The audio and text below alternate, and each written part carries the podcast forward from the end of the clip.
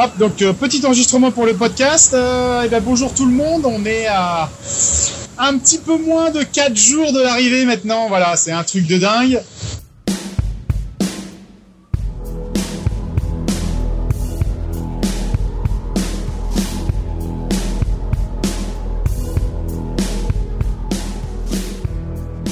Bout de ses rêves, l'aventure de Damien Seguin, premier skipper handisport sur le vent des globes. Tous les 15 jours, embarqué à bord du bateau groupe Apicil pour le plus exigeant des tours du monde en solitaire. Un rêve devenu réalité pour ce marin d'exception, né avec une seule main. Ensemble, changeons de regard sur le handicap. Au bout de ses rêves, merci de nous écouter. Dans ce huitième épisode, nous échangerons avec Christophe Durand, ancien champion de tennis de table handisport, multimédaillé. Il a notamment deux titres de champion paralympique. Mais avant de lui parler, voici la sixième carte postale embarquée de Damien qui remonte l'Atlantique et qui approche l'arrivée.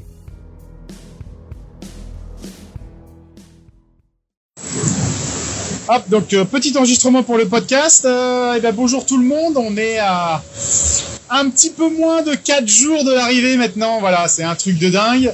Euh, donc j'ai passé la zone de convergence intertropicale, remonté l'Atlantique, le sud de l'Atlantique Nord. Et euh, voilà, je me trouve actuellement au milieu de l'archipel des Açores. Et effectivement, donc il y a un petit peu moins de, de 4 jours de l'arrivée. Euh, voilà, et je suis à la, je suis à la bataille avec euh, John Carlo pour la sixième place. Les, les places de devant, les, les cinq premières, ça paraît, ça paraît vraiment compromis, sauf s'ils ont vraiment un souci. Mais, euh, mais ces dernières, euh, ces derniers jours, ces dernières heures, dans le contournement de l'anticyclone, ils étaient euh, beaucoup beaucoup plus rapides que moi. Euh, déjà, c'est des foilers.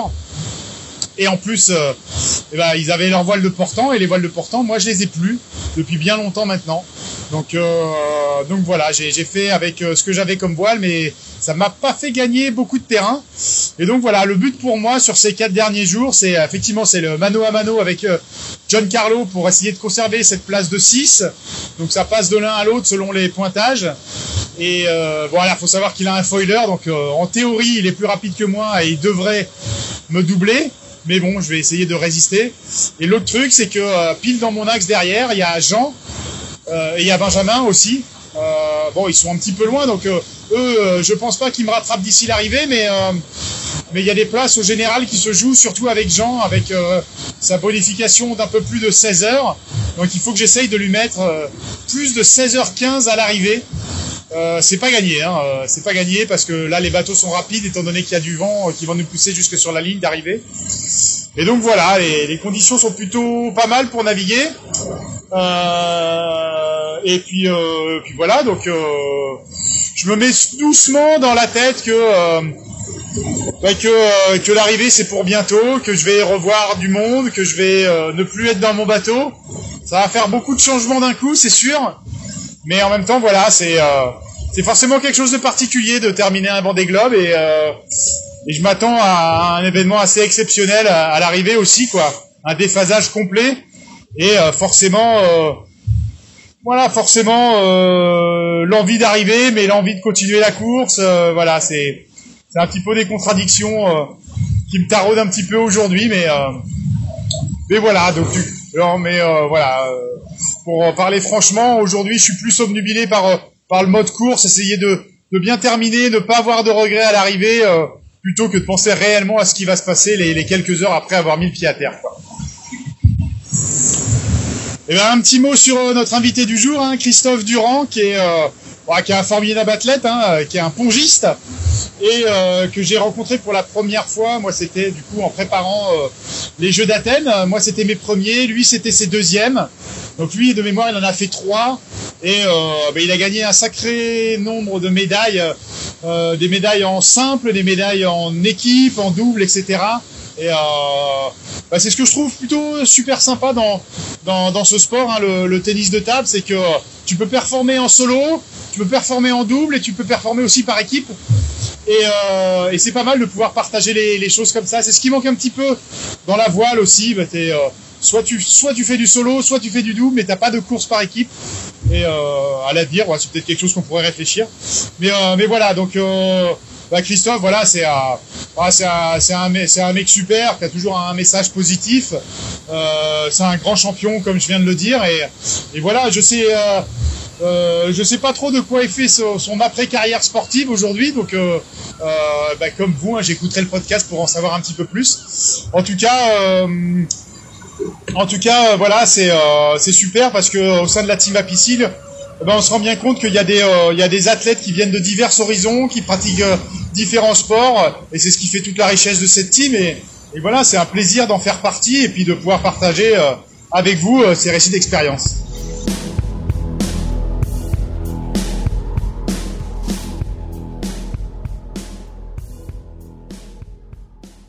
Je suis avec Christophe Durand. Christophe, bonjour et merci d'être avec nous dans Au bout de ses rêves. Bonjour. Ancien pongiste de haut niveau, Christophe, est-ce que tu peux te présenter ton parcours sportif, comment tu as découvert le tennis de table et les grandes lignes de ton palmarès? Alors, euh, bah, les grandes lignes, j'ai gagné deux fois les, Jeux paralympiques, euh, à Sydney en 2000 et à Pékin en 2008. Donc, euh, c'est vrai que gagner à Pékin quand on est pongiste, ça a eu une saveur très particulière et puis de, de regagner euh, huit ans avec huit ans d'écart, c'était vraiment sympa.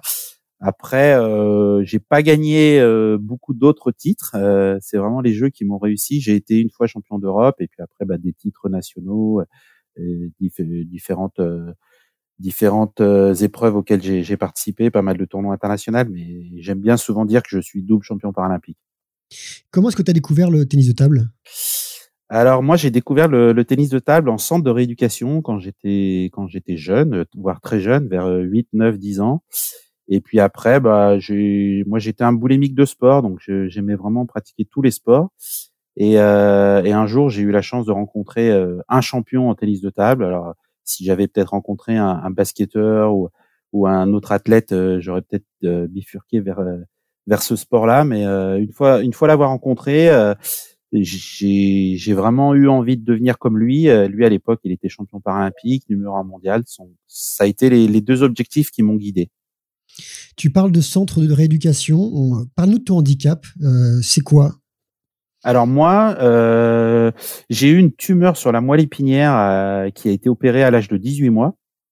Donc moi, je me considère un petit peu handicapé de naissance, hein, parce qu'en fait, bah c'est à l'époque où normalement on doit commencer à marcher qu'on a vu qu'il y avait un petit souci. Et puis du coup je me suis fait opérer euh, donc très jeune.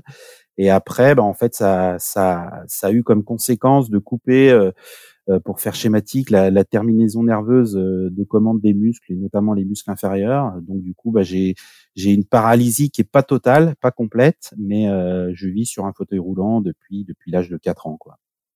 Aujourd'hui tu fais quoi? Alors aujourd'hui, je travaille à la fondation du club de foot de l'Olympique lyonnais. Et euh, mon job, euh, en gros, euh, c'est de, mettre en relation nos deux groupes professionnels, les joueurs et les joueuses, avec nos partenaires majeurs, et notamment essayer de, mettre en place des événements pour pouvoir faire rencontrer les, les associations qu'on décide de soutenir avec nos groupes professionnels. Ça, c'est une partie importante de mon travail, et j'ai une autre partie où c'est J'essaye de d'accueillir euh, pour venir rencontrer à l'entraînement des groupes pro, euh, des enfants souvent, mais ça peut être des adultes aussi qui sont atteints de handicap ou atteints d'une maladie pour euh, leur apporter un petit peu de gaieté dans leur parcours qui des fois peut être un petit peu difficile. Alors tu as parlé de partenaire majeur, tu en as eu un gros dans ta vie, un grand, la team Apicil. Parle-nous de cette team, tu dis même Dream Team. C'est quoi cette équipe et qu'est-ce que ça peut apporter à un athlète? Alors moi j'ai découvert la team Apicil euh, quasiment à son début, hein, parce que j'ai été euh, pas pas le premier, mais euh, euh, dans, dans le groupe des, des premiers athlètes accompagnés par Apicil. Et c'est vrai que ce, ce groupe d'athlètes qui, qui, qui, a grossi au fil du temps, on avait souvent l'habitude de s'appeler entre nous la Dream Team Apicil parce que on avait des, des bons résultats. Et ces bons résultats, en fait, ils, ils découlent du fait que qu'Apicil nous accompagnait alors financièrement, pour pouvoir euh, mettre en place nos cellules individuelles d'entraînement. Alors, euh, il y avait des gens du ski, il y avait des gens du tennis de table notamment. Euh, en fait, c'est nous on fonctionne un peu comme des, des auto-entrepreneurs de, de notre petite petite entreprise sportive de haut niveau et euh, cette aide financière nous permet de, et nous a permis surtout de, de, mettre en place une cellule parfaite avec un entraîneur, avec la prise en place, la prise en charge des déplacements, euh, tout, tout ce qui, tout ce qui incombe à un sportif de haut niveau. Et c'est vrai que moi, euh, j'ai dû être accompagné aux alentours par apicile aux alentours des années fin des années 90 et trois ans après ou quatre ans après j'ai gagné mon premier grand titre il y a un côté équipe vraiment équipe apicile ouais il y a, y a vraiment une je te dis, nous, on est, on, est la Dream Team, hein, et euh, on a encore des liens avec les sportifs qui, qui sont plus dans la team. Euh, on, se croise encore assez régulièrement. Euh, on suit effectivement le, parcours des, des, sportifs actuels. Et puis, pour être vraiment très honnête avec toi, la, personne qui s'occupait de ce dossier-là à l'époque, pour te montrer à quel point ça a une place importante dans mon parcours, moi, je l'appelle ma deuxième ma, deuxième maman. C'est, elle s'appelle Mireille Saliba. Et, euh, et c'est vrai qu'on se voit, je sais pas, cinq, six fois par an, euh, et on partage un petit peu nos, expériences de vie maintenant. et si tu n'avais pas eu ce soutien d'Apicil, euh, tu n'aurais pas pu, penses-tu, faire ce que tu as fait et avoir les résultats que tu as eus? Bah, disons qu'un un soutien euh, financier et encore plus pour du, du sport handisport ou du sport paralympique comme on, comme on l'appelle maintenant, euh, c'est primordial parce que nous, comme on est moins médiatisé, on a moins de, de facilité à aller démarcher des, des partenaires. Donc, euh, Apicil est très engagé dans le, dans le handisport depuis de nombreuses années et c'est sûr que euh, ils avaient, ils avaient une place prépondérante dans, dans ma dans mon parcours et dans ma réussite parce que ils m'apportaient, on va dire plus, plus de 50% de, du fonctionnement de ma structure. On va parler de Damien. Euh, Damien Seguin qui est sur l'eau en ce moment, qui t'écoutera. Euh, tu le connais, tu le connais d'où? Des Jeux paralympiques? C'est ça. La, première fois que je l'ai croisé, ça devait être donc euh, aux Jeux d'Athènes. Ça nous rajeunit pas en 2004. Euh, lui a gagné, je crois, pour ses premiers jeux, et moi j'ai fait euh, double médaille de bronze. Euh, j'avais j'avais perdu mon titre de Sydney, mais encore heureux d'être une nouvelle fois sur le podium. Et on s'est croisés au, au, cours des différentes festivités qui, qui sont organisées avec les athlètes aussi bien sur place à Athènes que que après. Et après, on s'est croisés plusieurs fois parce que lui, il a fait, il a fait d'autres jeux et moi aussi. Et, et donc euh, en 2008, où moi j'ai gagné, ben on a reparlé un peu de notre parcours. Alors 2008, je crois que lui, il a fait une médaille d'argent. Et puis après, il a été le porte-drapeau. Moi, j'étais plus sportif à l'époque, mais j'étais euh, j'étais coach de l'équipe et du coup, c'est vrai que j'étais peut-être un petit peu moins dans le stress de la préparation de la de la compète et du coup, on, avait pas mal échangé parce que je trouvais ça génial que ce soit lui le, le porte-drapeau d'un sport un peu moins médiatique. Euh, au niveau du handisport que comme le basket ou, ou l'athlétisme. Et, et puis aussi euh, à la fin et au retour des, des Jeux de Londres, on, on avait pas mal euh, échangé euh, avec sa femme Tiffen et, et, un peu de, de, de, leur parcours de vie, de tout ça. Et, et je trouvais ça génial. On, on, avait vraiment un bon feeling. Et puis après, bah, à Rio, moi j'étais encore coach et, et je l'ai vu encore gagner. Donc impressionnant ce, cette longévité de gagner deux fois. Ça me fait penser un peu à Estanguet qui gagne, euh, qui gagne deux fois euh, les deux extrêmes, quoi, à la première et à la dernière. Euh, bravo. quelles ont été tes premières impressions quand tu l'as rencontré? Ah, j'ai pas de, de souvenirs précis. moi, ce qui, ce qui me, ce qui m'intéressait surtout, c'est qu'il faisait une discipline que je connaissais pas du tout. Euh, moi, j'ai jamais fait de voile. Alors, j'ai un vague souvenir de voile. C'est lors de notre préparation pour les Jeux de, de Sydney, on, on était parti à Nouméa et on avait eu une petite initiation justement de des bateaux euh, de, de la discipline paralympique. Alors je serais incapable de dire le nom et on, on avait fait un petit tour dans, dans la baie de Nouméa là, c'était sympa. Mais c'était surtout de d'échanger de, avec un sportif qui, qui, pratiquait une discipline que je connaissais pas et en plus forcément avec l'handicap de, de Damien de, à qui il manque une main, de se dire bah, comment il fait pour pour faire des choses euh, où normalement sur euh, sur ce genre d'engin on, a besoin de ses deux mains. Donc euh, moi je sais qu'en tennis de table il y a beaucoup de joueurs qui n'ont pas de bras ou qui ont un bras très handicapé, mais ça pose pas beaucoup de problèmes parce qu'ils jouent avec l'autre main. Mais lui, je me, ça m'intéresse aussi de comprendre comment il arrivait à fonctionner. Quoi. Quel regard tu portes sur son parcours jusqu'à aujourd'hui, alors des médailles paralympiques jusqu'au Vendée Globe?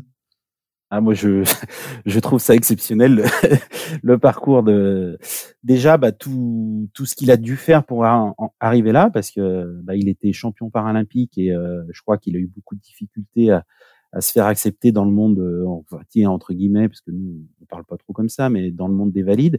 Et, euh, et, l'abnégation qu'il a montré euh, pour pouvoir arriver à se faire accepter sur des sur des grandes courses, euh, notamment toutes celles qu'il a pu faire avant, et puis surtout le Vendée Globe, qui est un peu euh, de ce que je crois comprendre, parce que c'est pas c'est pas un domaine que je maîtrise à 100%, mais c'est un peu le, le graal de de, de, tout marin, et, euh, et en plus il fait un parcours exceptionnel, donc voilà, chapeau bas, chapeau bas. Tu suis le Vendée Globe? Ouais, ouais. Alors je suis, bah, parce que parce que c'est la team Apicil, donc euh, je suis un peu un peu plus intéressé. Puis après, euh, moi maintenant j'ai deux filles et puis la, la, plus grande, je lui ai un peu parlé de tout ça. Et, euh, et du coup tous les jours, on... alors moi j'y vais deux ou trois fois par jour là sur le sur le site, comme ça je regarde un petit peu son évolution. Et puis par contre tous les soirs on fait un point avec ma fille. alors il en est où Damien? Est-ce qu'il avance? Tout ça? Donc donc c'est c'est vraiment très sympa. Et vous parlez du handicap de Damien avec avec tes filles?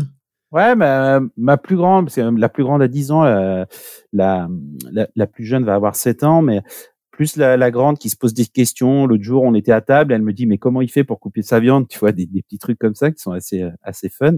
Donc euh, voilà. Après, euh, le fait d'avoir un, un, papa handicapé, elle est, elle est peut-être un petit peu plus ouverte que les, que les personnes qui qui connaissent pas trop le handicap. Donc mais on parle justement de, bah de, de, la diversité. Moi, j'ai pas mal de potes qui sont aussi en fauteuil, mais ou des gens à qui il manque des jambes ou des bouts de bras qu'elle a déjà pu rencontrer.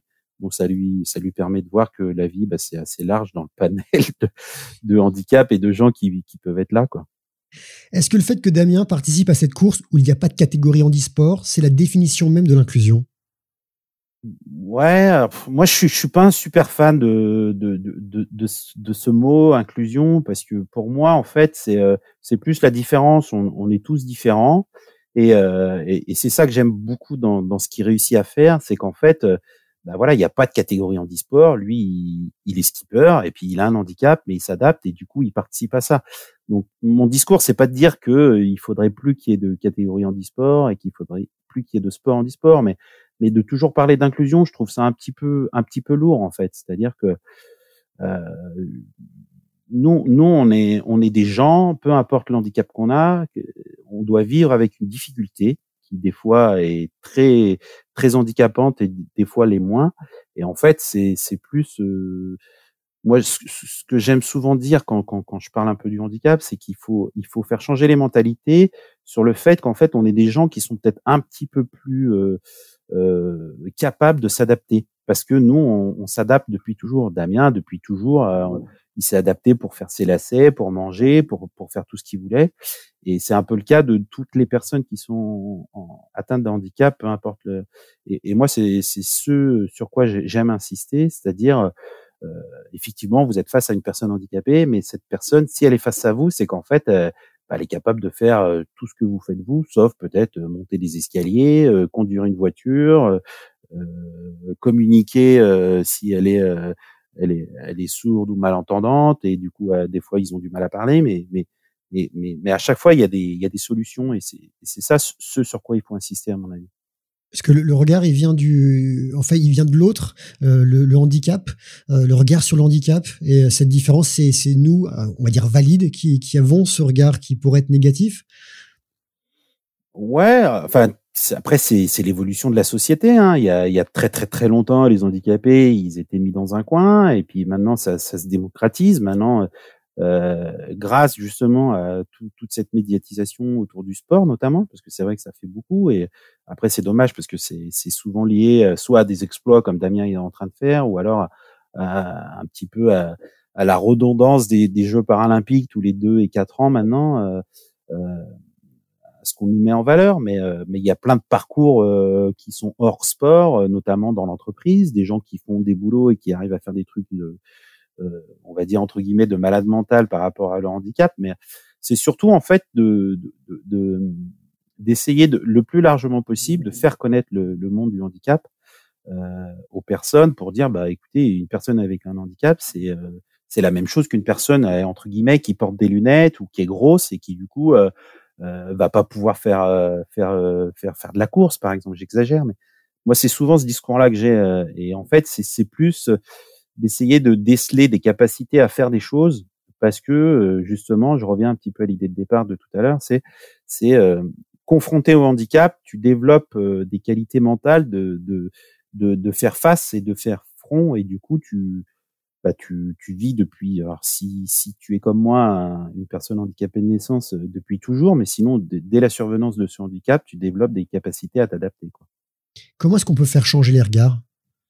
Euh, C'est pas évident. Euh, je, moi, je crois beaucoup aux enfants. J'ai fait beaucoup du, du temps où j'étais sportif, un petit peu moins maintenant.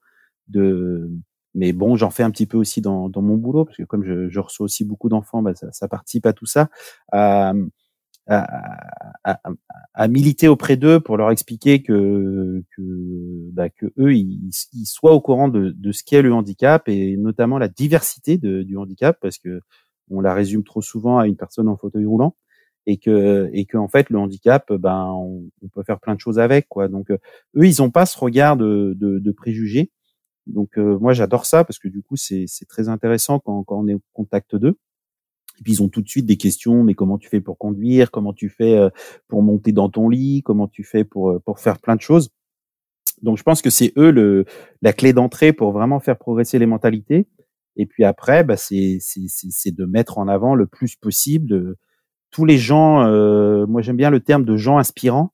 Alors, je dis pas qu'on est tous inspirants, mais mais mais comme on a un parcours un peu particulier, on peut inspirer et notamment les familles qui sont atteintes d'un handicap euh, pour, pour, pour, des gens de leur famille et de, de leur dire qu'en fait la vie elle s'arrête pas et qu'il y a plein d'autres choses à faire. C'est peut-être ça qui manque le plus aujourd'hui, c'est le, le, le, comment dire le une sorte d'endroit où on pourrait vraiment rencontrer des gens euh, très euh, très calés sur la question et qui surtout serait une sorte de lieu ressource pour euh, amener les gens qui sont un peu en galère face à l'handicap pour tout de suite trouver les, les, les, personnes compétentes. Je donne un exemple mon fils euh, est atteint d'un handicap euh, tel qu'il soit, il veut faire de la natation, euh, où c'est que je vais? Peu importe où j'habite. Et en fait, bah, si on avait des lieux ressources un peu comme ça, mon fils veut faire tel métier, et qui peut m'aider quoi Et je pense que des gens comme Damien ou comme moi, ou qui, qui avons vécu pas mal de trucs, on, peut être un peu les porte-parole et aider dans ces choses-là. Toi qui as beaucoup voyagé par le sport, euh, est-ce que tu as vu dans d'autres pays des, des, solutions justement qui permettent euh, d'intégrer plus? Ah, Des solutions, je n'irai pas jusque là, mais c'est surtout un état d'esprit. C'est notamment ce qui se retrouve chez les Anglo-Saxons. Hein, c'est, euh, je sais pas exactement pourquoi ils ont ils ont ce ce, ce, ce rapport différent à l'handicap de chez nous, où nous on, on est plus ah le pauvre il est handicapé et les anglo-saxons ils sont plus ah bah, qu'est-ce qui t'arrive euh, qu'est-ce que ça engendre comme euh, conséquence euh, qu'est-ce que tu fais?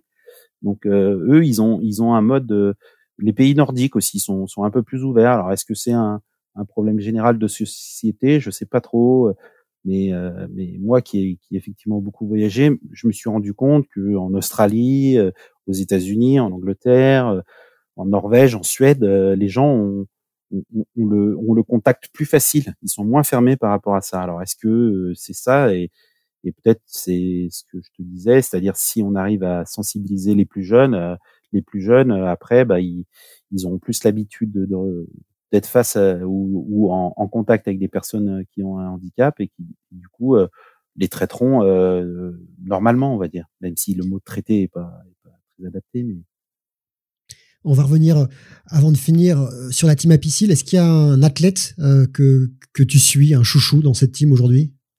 Alors dans la team Apicil, j'ai forcément un chouchou, c'est c'est Maxime Thomas parce que c'est c'est un pongiste qui est encore en activité et c'est un pongiste qui qui est originaire de de Nancy au départ, et puis il est venu finir ses études de droit à Lyon euh, parce qu'il s'est dit qu'il aurait la chance euh, de s'entraîner régulièrement avec moi. Et au début, je l'ai un peu pris sous mon aile, et puis après, bah, il a volé de ses propres ailes, et maintenant il a un palmarès euh, exceptionnel et, il est encore en activité. Alors j'espère pour lui qu'il pourra faire les Jeux de Tokyo parce que c'est vrai que la situation actuellement est un peu difficile. Mais voilà, c'est vrai que lui et Anne Barnéo, parce que c'est deux pongistes, je, je les suis un petit peu plus. Mais bon, après nous en tant que sportif, on aime tous les sports, donc euh, on suit tout le monde, quoi.